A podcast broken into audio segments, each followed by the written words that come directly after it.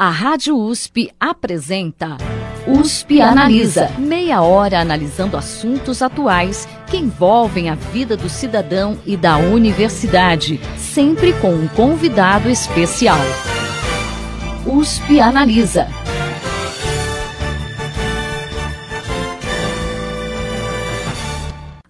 Tecnologias digitais trouxeram amplas possibilidades no campo da educação e estão atraindo a atenção de várias startups, que começam a desenvolver produtos específicos para esse segmento. Para falar sobre esse assunto, o USP Analisa de hoje recebe Jean Rafael Tonseac, profissional de tecnologia e mídia digital, especialista em educação e fundador do coletivo Jogo Limpo, Samira Almeida, fundadora da StoryMax, que é uma publicadora de livros digitais interativos em forma de aplicativos, e Juan Azevedo, ex-gestor de educação e difusão do Centro de Pesquisa em Doenças Inflamatórias, um dos centros de pesquisa, inovação e difusão apoiados pela FAPESP. Sejam todos bem-vindos ao USP Analisa. Ah, segundo dados da Associação Brasileira de Startups, a área de educação é a que mais atrai essas empresas, principalmente as que são ligadas à tecnologia. Na opinião de vocês, por que, que essa união entre tecnologia e educação é tão promissora? Eu acho que a educação ela representa um desafio muito grande, né? Isso, enfim, atrai muita gente para tentar resolver esse desafio por si só. E eu costumo dizer que provavelmente a educação é a última fronteira da inovação, porque ela está justamente num ponto em que ela tem que dar conta de preparar as nossas crianças para um futuro que elas mesmas estão construindo e tudo mais, mas ela também dá conta de um passado, né? De dizer para essas crianças quem elas são, o que é ser um humano, como é que você vive em sociedade. E por causa disso, é, o desafio é muito maior, é muito mais difícil fazer inovação lá dentro, depende de muitas pessoas, né? E acho que quanto maior o desafio, maior a oportunidade. Então, interessa como, como negócio e como inovação. E acho que entra uma questão também de, de quanto as tecnologias estão acessíveis hoje em dia, né? Então, é, você tem dispositivos móveis, você tem é, pequenos dispositivos de sem telas que hoje já estão em sala de aula, é, sendo ou porque o professor trouxe ou porque o aluno trouxe de casa, ganhou de alguém, enfim. As tecnologias estão já em sala de aula, talvez não na quantidade e na qualidade que a gente espera, né? Mas elas estão lá e batendo de frente com uma coisa que talvez o humano sempre, sempre espera, né? Que é assim, ah, eu vou aprender de um dia para noite, eu vou aprender mais rápido, né? E a gente sabe pela prática que não, não, você não vai aprender mais rápido, você vai aprender de um jeito diferente, você vai aprender por um, um caminho que é diferente daquilo como eu estudei, talvez a parte de vocês que foi pela cartilha Caminho Suave, né? É bem diferente daquilo, porque hoje as possibilidades são múltiplas, né? Então a tecnologia é, é uma extensão do, do pensamento, do braço, do nosso corpo, né? E, e isso é muito poderoso, né? Quando usado de uma maneira que é para potencializar a educação, né? É, eu acho legal justamente uh, trabalhar um pouco a ideia da tecnologia como ferramenta mesmo e não como Uh, ela às vezes acaba assumindo um, um papel de, de, de, solucionadora mágica de uma série de problemas que a gente acaba enfrentando dependendo do, do contexto histórico que a gente vive. Né? Então, isso se passa com, com, não só na área de educação, mas todas as tecnologias de vanguarda acabam vindo com uma ideia de que ela vai trazer. Uh, quase que miraculosamente, como se a ferramenta em si trouxesse o, o, o modo de utilização dela para resolver necessariamente os problemas. Então, a, a, própria educação precisa né, é, se apropriar disso, que é uma ferramenta que as gerações mais novas têm usado, mas ao mesmo tempo tratar isso como uma ferramenta, não como uma solução, né, uma, uma panaceia que vai necessariamente trazer tudo isso. E é bacana é, esse envolvimento cada vez mais amplo social é o que traz essa, essa possibilidade de pensar dentro da universidade, dentro da iniciativa privada, a Samira com, a, com, a, com o grupo da Story Max vai trazendo, e nos, do, nos grupos uh, diversos, né? Então o Jean com, a, com o trabalho dele, acho, na, na, na com, com o pessoal fora, não, não, não na universidade, né? Sim é, é, é, essa construção coletiva que a gente, como sociedade, precisa penso, pensar para essa ferramenta para ela ter, né? Sabe uma coisa, você falou sobre a importância da escola e dos educadores como um todo abraçarem uhum. também a inovação, a tecnologia. Isso, eu observo uma coisa que é super interessante aí como empreendedora. É, antes de ser empreendedora, eu sou educadora e mediadora de leitura numa escola pública. Então, eu vejo com muita clareza a diferença que faz você estar em sala de aula, você ser um pensador na área de educação e então você decidir empreender. Então, eu acho, isso que você falou, eu não, não tinha pensado que essa conversa ia surgir, eu acho isso muito interessante. Não é apenas inserir a tecnologia na escola, mas claro. é você, como um educador, como alguém que pensa a educação, pensar em tecnologia, porque só assim a gente vai fazer tecnologias que sejam democráticas, que sejam de verdade úteis, que não tenham preconceitos enviesados já na própria construção da tecnologia, tipo coisas que preparam alunos para vestibular, Exato. coisas desse tipo. Então, o que é de verdade a tecnologia que ajuda a aprender, a ensinar e a formar cidadãos, né? Depende da gente fazer. Claro. E o a curiosidade disso tudo, né, que a gente sempre vê, né? Hoje em dia todo mundo tem acesso a vídeo e tal, e aí você vê lá tem um robô super legal que lançaram, não sei o quê, e aí colocam ele para contexto educacional, né? E o que, que ele está fazendo? Está dando aula expositiva. Então, é, é eu, eu, sinto um pouco isso, né? né? A gente ainda está com a questão da sala de aula lá do século XIX. Sim, e é um pouco, sim. se você vai tendo é. os MOOCs, por exemplo, os cursos é. online, e aí hum. qual é? O curso online que você gravou a aula exatamente como uma aula expositiva. Dizer, não, não que não funcione, aqui também eu acho que a gente não Funciona, tem que enterrar o é. passado sim. e dizer que simplesmente, é ó, necessário. a gente tem que botar fogo em tudo a partir de agora. Mas não adianta você se tentar se apropriar de uma ou começar a usar uma tecnologia nova uhum. para replicar, é. porque aí, você, aí vira um fetiche. É exato. Porque aí você tá colocando uma roupagem moderna para uhum. fazer a mesma é. coisa para poder vender uma ideia de que você tá dentro é. de uma estrutura Sim. nova, ou que tá é. se apropriando da tecnologia. Uhum. É, acho bacana isso. Em relação cu a custos, né, a gente pode dizer que as novas tecnologias permitem ah, essa atualização da, da estrutura escolar com custo acessível ou isso ainda está restrito a algumas escolas? É, eu vejo que assim, a gente tem alguns cenários, né? Se a gente pensar em escola pública, a gente tem que lembrar sempre que tem escola que não tem água, né? Tem escola que não tem energia, que não tem carteira. Então, acho que em nível nacional tem muito o que ser feito ainda, né?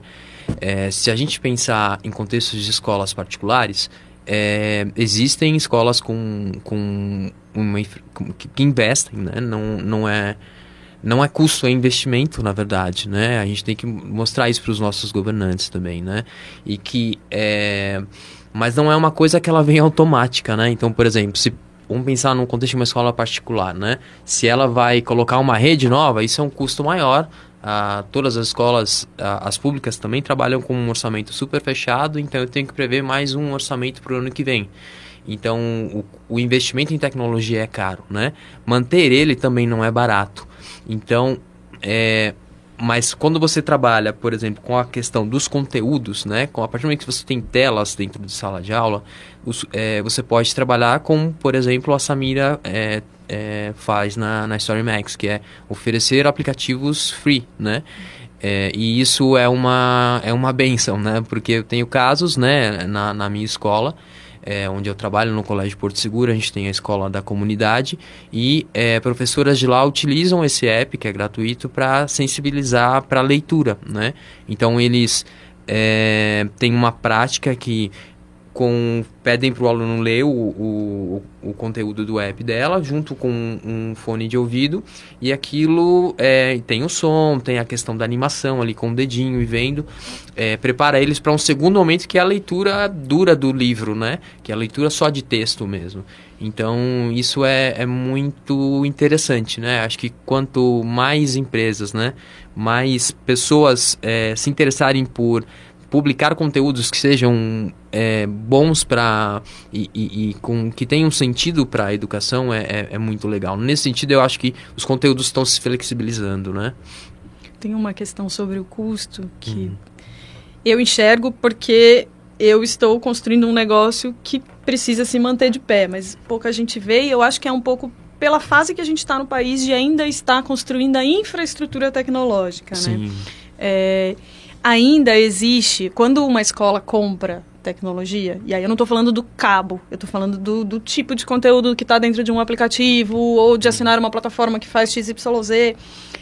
Cada, a escola ainda está comprando isso como seu diferencial. Não é uma coisa que, tipo, já está no padrão, todas as escolas têm, então eu só vou escolher o que eu acho que é melhor. Ainda é o tipo, eu vou ter uma tecnologia que ninguém tem. E por isso, é, cada escola quer personalizar a sua solução. E isso faz o produto de tecnologia ficar mais caro. Porque eu tenho que fazer de um jeito para você, de um jeito para o Juan, de um jeito para o Jean. E aí, por causa disso, isso acaba custando mais caro para mim e eu realmente não tenho o que fazer. Então, é, o ganho de escala é no, quando depois da questão de infraestrutura, a primeira coisa que vai baratear a tecnologia para chegar para todo mundo é o ganho de escala. Só que o ganho de escala depende da infraestrutura estar tá funcionando de fato. A gente comentou aqui uh, do uso das tecnologias para tirar essa, essa característica de século XIX da nossa sala de aula atual. Mas em relação a, aos alunos e aos professores, a gente sabe que os alunos eles têm uh, um certo preparo, já estão mais acostumados com tecnologia. Mas como que tem que ser, tem que existir algum treinamento para esses professores? O que está faltando para linkar a tecnologia dentro da sala de aula nesse sentido? É, sim, é formação de professores constante, né? Isso em qualquer cenário, particular ou público. E principal, mas não só que isso, né? Não, não só isso, porque assim, a gente é, sabe que você não consegue estudar tudo aquilo que você precisa. Hoje em dia você não, não dá mais, né? Então a gente trabalha uma coisa que é assim, olha, eu te preparo para saber o que vem mais ou menos por aí. Então vem um aplicativo, legal. Mas ele vai, vai atualizar e eu não sei como ele vai estar tá amanhã, então você só está preparado para a atualização dele. Então a única solução é use todo dia, né? É, tente se manter informado. É, é, acho que assim, a partir do momento que você acessa todo dia, aquilo faz parte da sua rotina, o, o, aprend... o letramento digital dessa tecnologia que ela te propõe, o que ela está te propondo de novo, vai, você vai incorporar sem perceber, né? Agora, se você, é, que nem tem um tablet na sua casa, né? E, ou tem um celular. E se você não liga ele, você ganhou e não, não liga, você vai, vai, né? Você aprende um idioma, se você não fala, você desaprende. Então é um pouco. Não, ninguém desaprende, né? Mas assim, você não vai ter a mesma fluência, né? Então é. A, a Samira faz bastante disso também, né? Essas formações. Eu faço. É muito louco, assim. Eu acho que é menos uma formação de que botão você aperta e tudo sim, mais. Sim. E, e é, é, eu é acho. Uma cultura que você tem que incutir. É criar uma é. cultura de ser um aprendiz para sempre. Uhum. E é, é, engraçado a gente estar tá falando isso quando a gente está falando de um educador. Uhum. Mas é, também é, não vou colocar toda essa responsabilidade sobre ele. Isso é verdade para todos nós. Né? Então a verdade é que todo mundo hoje precisa incutir na sua própria cabeça que não adianta, não é um curso técnico que vai te formar para sempre, não é uma faculdade que vai te formar para sempre, não é o que vai te formar para sempre, sempre é a sua capacidade de seguir aprendendo e mudando e alterando a vela conforme vai o vento em todas as áreas. O aprendizado é... ao longo da vida, né? Exato. Sim. Então é muito mais assim, a primeira parte eu faço eu faço as duas coisas, tá? Faço treinamento instrumental, faço treinamento na área de ação social, como eles podem fazer, como criar plano de aula, e faço uma coisa que é reflexiva, que é tipo, gente, presta atenção. As crianças, vocês têm a, a sensação de que elas sabem usar, de que elas não é verdade. Elas estão imitando vocês e imitando as outras pessoas que elas veem. São vocês que têm que saber, porque vocês precisam ensinar para eles o, como é que escolhe um conteúdo bom na internet, como é que evita uma fake news, como é que olha para um livro da Story Max e sabe que isso aqui é um produto literário bem feito e pega uma coisa qualquer que está lá, que surgiu de não sei de onde. Tem, hoje em dia tem robôs fazendo produtos. Então, de, de, produtos de arte, produtos literários, produtos de animação para YouTube. Então, como é que você identifica? Como é que você cura um conteúdo? Isso é o papel do professor. E para isso ele precisa, primeiro, perder o medo de que ficar achando que o outro sabe mais que ele. Talvez não seja o medo, talvez seja. Primeiro, se conscientizar de que a verdade é que ninguém sabe tudo. Ponto final. É, e aí, segundo, é, estar preparado para aprender sempre. E o terceiro é o instrumental. Que aí ele vai aprender o primeiro, você faz um, um start, né? De ó, beleza, agora que você está pronto para aprender, eu vou te ensinar. Funciona assim, um, dois, três, quatro, cinco, seis passos. Daqui para frente você segue aprendendo sozinho. E aí, de tempos em tempos, você faz um recap. Tipo, e aí, o que, que mudou? Aí é muito legal, a gente vinha falando sobre isso hoje de manhã também. Aí é o momento que é legal você colocar educador com educador. Porque aí a coisa começa a andar sozinha. A entendeu? troca de práticas, né? Isso, isso é, é o que mais funciona, né? Então a gente na teoria aqueles, né? Mas assim, quando a gente vai na formação, a gente tenta achar um núcleo duro. O que, que é um núcleo duro? É um grupo de professores, às uma ou duas pessoas que você fala, nossa, esses caras, se eu falar, eles são apaixonados por aquilo, vão, vão rodar a ideia que a gente é, propôs, ou eles vão melhorar a ideia que você propôs com a tecnologia vai vai dar certo, quer dizer, vai dar errado, né? A primeira vez vai dar errado, não vai funcionar, mas a segunda ele vai tentar. Na terceira funcionou, maravilhoso, todo mundo se apaixonou. E aí ele começa a. Ele, ele às vezes ele nem fala, mas nos corredores da escola, olha, mas fizeram tal coisa. Aí alguém, ah, eu vou fazer também. Quando você vê assim, pegou fogo, tá todo mundo fazendo, sabe? E isso é. Não, não, não, não sai numa formação, sai do, uhum. de quando você fala, olha, eu aprendi uma coisa nova, eu quero, quero, quero, é, eu quero colaborar, né? Quero dividir. Isso é, é muito mágico, né? É, eu acho curioso porque tem é, um pouco essa lenda de que a criançada dessa geração nasce sabendo, né? Uhum. A mexer nesses. E no fim, é, se a gente fosse descascar é, essa situação, quer dizer, o, que, o, o motor que leva a esse aprendizado, é a boa e velha curiosidade humana que, que a gente vai ficando mais velha, a gente começa a não querer desafiar certos parâmetros do que já está estabilizado, né? Uhum. Então existe uma... E, e assim, é, e, eu, eu, acho que um, um, momento que é muito novo para a gente, e aí isso reflete na questão educacional principalmente, é que os níveis de, de, de, de vai, vamos colocar, de, de, período estático que a gente conseguia ter, por exemplo, ó, você vai precisar se preocupar daqui a 20 anos em uhum. tentar entender melhor como está funcionando a tecnologia de gravação, sei lá o que, né?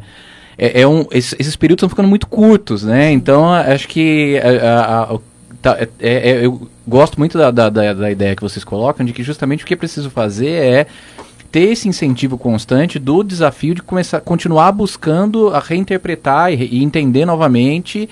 E mais que isso, ter essa ferramenta básica que no fundo é esse, essa curiosidade, esse interesse humano de, de, de continuar aprimorando. Né? É muito curioso mesmo que, que no fim, isso, é, é essa falta de costume, de cultura, de, de não estar tá estabelecido, de conseguir lidar com a, com a com essa mudança muito rápida, gera a ideia de que as crianças hoje nascem sabendo, sabendo, mexer no tablet, né? Ou nascem isso sabendo. É um erro Sim. a gente delegar isso para eles. É um é, erro. É, a gente tem na, nas escolas que eu acompanho, por exemplo, tem um currículo que vai do infantil 3, lá dos pequenininhos, até o oitavo ano, né? E, enfim, lógico, com os pequenininhos não, não, tem, tanto, não tem tela, né? Você fica na, na coisa do, do desplugado, da, da, computação desplugada. Então, são atividades sem computador, com, com papel e tal.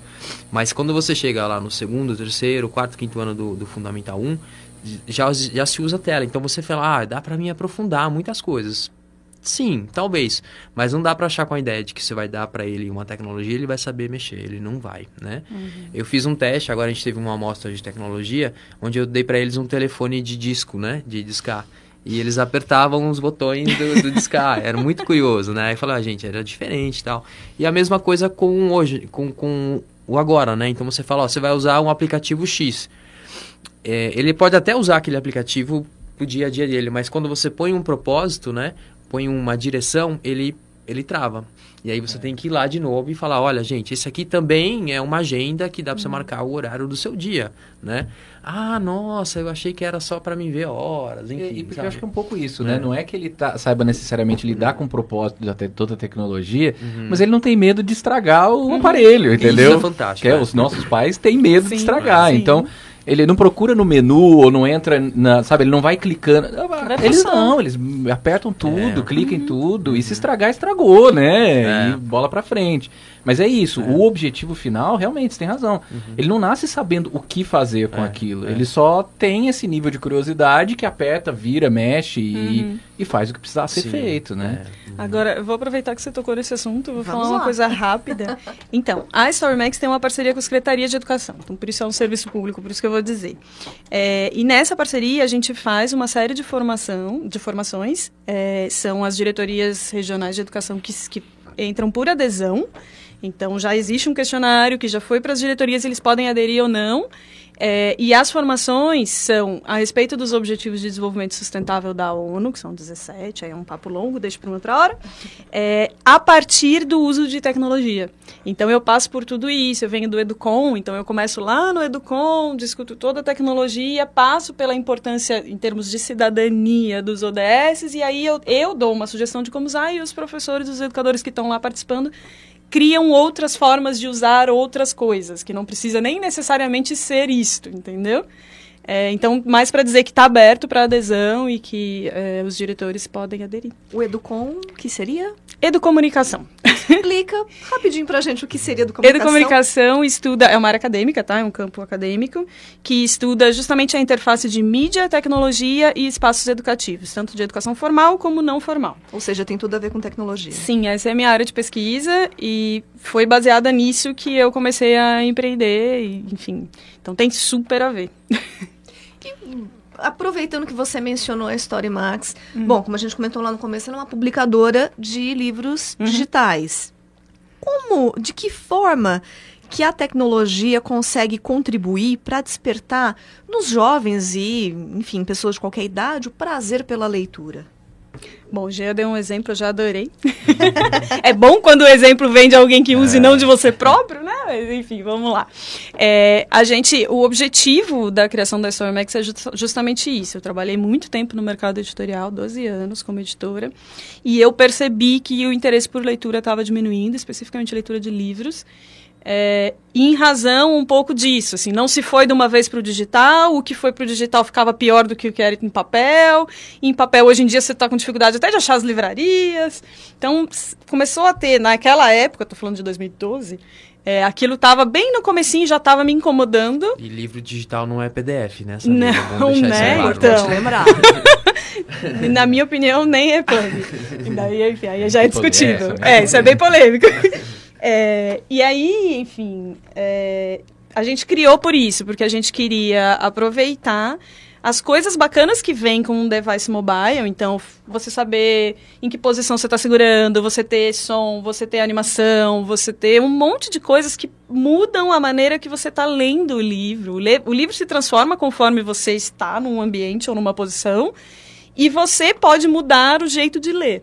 Então, os nossos livros têm animação, têm efeitos de som, tem conteúdos extras. A gente trabalha bastante com clássico literário. Então, a gente está ali. O clássico é aquela história que começou a dizer uma coisa que até hoje faz sentido. Então, sei lá, eu tenho um Verne, por exemplo, que fala sobre diferença social e, e como isso é, impacta as pessoas e tal. É uma história sensacional, é um suspense e através dela a gente discute diferença social. Então, para isso eu construo um conteúdo extra para falar sobre esse assunto. É, e no final a gente tem sugestões de atividades, uh, atividades tanto práticas de sala de aula como de ação social. E é o mesmo caso desse projeto que a gente está fazendo agora com, com a USP. É, então, Fala um o pouquinho grátis. dele pra gente. Desculpa, eu, eu emendo, hein? Vamos lá. então, o Gratos, ele, ele parte de uma narrativa que também é uma narrativa de mistério. O mistério funciona muito, né, para essa faixa de idade. Então, ele parte de uma narrativa de mistério em que ele ainda tem uma coisa extra tecnológica, em que o próprio leitor pode escolher como a história vai seguindo. Então, conta-se um pouco da história e daí vem, vem um aviso para o leitor. Então, agora você é a fulano, é uma menina, chama Amanda. Então, agora você é a personagem principal. O que, que você vai escolher fazer? E dali para frente você vai construindo uma história que é só sua. São dez jeitos diferentes de ler a mesma história. Então, o que é muito bacana, porque inclusive quando você chega no final, você fala, tá, então aí tem um mapa mostrando por onde você passou, e aí você fala, nossa, tem tudo isso ainda. Aí você começa de novo. Hoje ainda eu escutei gente falando, nossa, mas essa página eu não tinha visto, vou ter que ler de novo. É, então, primeira coisa, né, a sua pergunta lá atrás foi como é que isso incentiva a leitura? Isso é um exemplo. Tipo, tem vários, mas esse é um deles. É, e aí a gente fez isso, no caso, com a USP, é, para falar sobre conceitos de ecologia, cadeia alimentar, como é que o nosso corpo reage a uma inflamação. E tudo isso está dentro da história, como literatura, e também construída como conteúdo extra. Então, você quer professor sala de aula, você quer deixar os seus alunos é, engajados, animados para aprender um assunto? Dá um livro bacana para eles lerem, que eles vão mudar o destino, que eles vão discutir entre si. Ah, não, mas eu não vi essa parte, eu vi aquela. E vão ler 50 vezes. E aí depois você quer fazer um conteúdo mais formal, você tem ali também, conversa com eles também sobre isso. Então é um pouco nessa linha que a gente vem trabalhando agora. E o legal é que geralmente os livros que vocês trabalham na Story Max, eles são adaptações de clássicos, Sim. né? No caso, bom, para o leitor que está em pro ouvinte que está em casa, que também é leitor, esperamos. Sim. Vamos explicar um pouquinho então. Uh, o CRID e a Story Max, em parceria com o Instituto de Estudos, de Estudos Avançados aqui de Ribeirão Preto, né, estão lançando um gamebook né, que é um livro digital interativo chamado Mistério do Senhor Gratos, né, como a Samira falou, aborda temas na área de ecologia, até de inflamação. É, contem um pouquinho para a gente como que foi o processo de criação do roteiro, porque na verdade ele não foi uma adaptação, ele uhum. foi uma criação do zero da história. Esse foi. Uh, Juan e Samira, contem para a gente como é que foi a criação. É, a, a, ideia, eu vinha conversando muito com o João no Instituto de Estudos Avançados aqui de Ribeirão Preto, porque a nossa ideia era tentar aproveitar uh, que a FAPESP, apoiando esses centros de pesquisa, né, que o, o CRID, que é um, do, do, um parceiro com a Story Max para fazer esse produto final, é um CPID dentro da FAPESP. Então, a nossa ideia era tentar aproveitar que a FAPESP ela abre essa possibilidade, inclusive é bom deixar claro que a gente fica muito feliz da FAPESP ter, é, é, dar flexibilidade para a gente conseguir é, gastar o nosso orçamento. Academicamente, eu diria idem e bidem. É, então... É, então aqui fica o meu, a minha declaração para a FAPESP de agradecimento. É, então a gente já vinha conversando há um tempo sobre uma possibilidade de tentar, tentar criar um material interativo que aproveitasse a, a necessidade que o próprio CEPID tem de, de criar conteúdos para divulgação científica e a gente discutiu isso, não vou me lembrar durante quanto tempo, mas o mote foi trazido pelo, pelo João uma, em um momento, em uma das reuniões, e isso ficou um tempo incubado.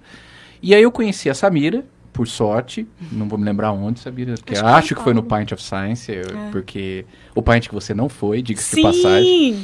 É, e, Próximo eu vou. E, e, nós aí acabamos nos falando, e aí eu comentei com o João, falei, ó, oh, João, eu acho que eu consegui um parceiro para desenvolver.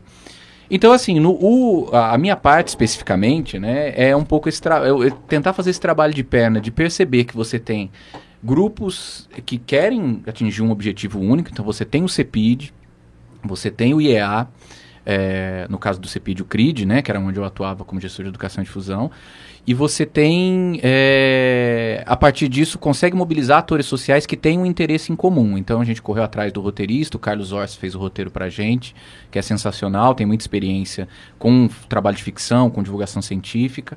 A Natália Pasternak, com quem a gente trabalhou também no Pint of Science, fez a, a revisão científica pra gente. E, obviamente, o Storymax conseguiu dar corpo para tudo isso. Então, o, o é, é, a, a jornada é um pouco essa, né? De conseguir aglutinar atores atores sociais que tenham um interesse comum e que consigam juntar força para fazer um produto final super interessante. Foi bem desafiador. Não pelas pessoas, as pessoas foram sensacionais, inclusive foi uma, foram felizes surpresas, né? A gente já conversou algumas vezes sobre isso, eu e o Juan. É, mas em termos é, técnicos, mas desde o técnico editorial, passa pelo técnico editorial, técnico educativo, técnico de arte, até chegar no técnico de código. É desafiador fazer, é, não é um projeto simples. Eu até falei para o Juan que agora a nossa próxima meta é traduzir esse livro, pelo menos para o inglês, porque sim, eu tenho certeza sim. que ele vai pegar tudo que é prêmio internacional, porque ele tá bem feito demais em todas essas áreas, desde artes até ciência e até código. Então, assim, eu fiquei bem feliz quando a gente concluiu, olhou e começou a mostrar e ter os feedbacks sim, sim. e tal. Foi bem, bem bacana, né? Fiquei bem feliz. Ah, eu gostaria de agradecer, então, a presença hoje aqui do Jean Rafael Tonseac, que é profissional de tecnologia e mídia, e mídia, digital, especialista em educação e também fundador do coletivo Jogo Limpo. Hoje não deu para a gente conversar sobre isso, Jean, mas fica o convite para você voltar para falar sobre o coletivo. Claro. A Samira Almeida, que é fundadora, fundadora da Story Max, né, uma publicadora de livros digitais interativos em forma de aplicativos, e o Juan Azevedo, que é ex-gestor de educação e difusão do Centro de Pesquisa em Doenças Inflamatórias, o CRID. Muito obrigado pela presença de todos. Obrigado. Obrigado, Thaís. Obrigada a você. Se eu tiver 10 segundos, eu vou dizer. Por favor. Está disponível para tablet, smartphone, iOS e Android. É free e o nome é O Mistério do Senhor Grátis. Que era exatamente o último recado que eu ia dar aos ah, nossos peguei. ouvintes, mas a Samira já Desculpa. passou o recado. Opa, aqui é tudo complementado, né? Tá bom. Obrigadíssima. Muito obrigada pela participação de todos hoje e pela atenção do ouvinte. Até a próxima semana. Você ouviu USP Analisa, um programa da Rádio USP Ribeirão em parceria com o IEA Instituto de Estudos Avançados, Polo Ribeirão Preto. Apresentação: Ferraz Júnior. Produção do Serviço de Comunicação Social da USP e do IEA. Coordenação: Rosimeire Talamone.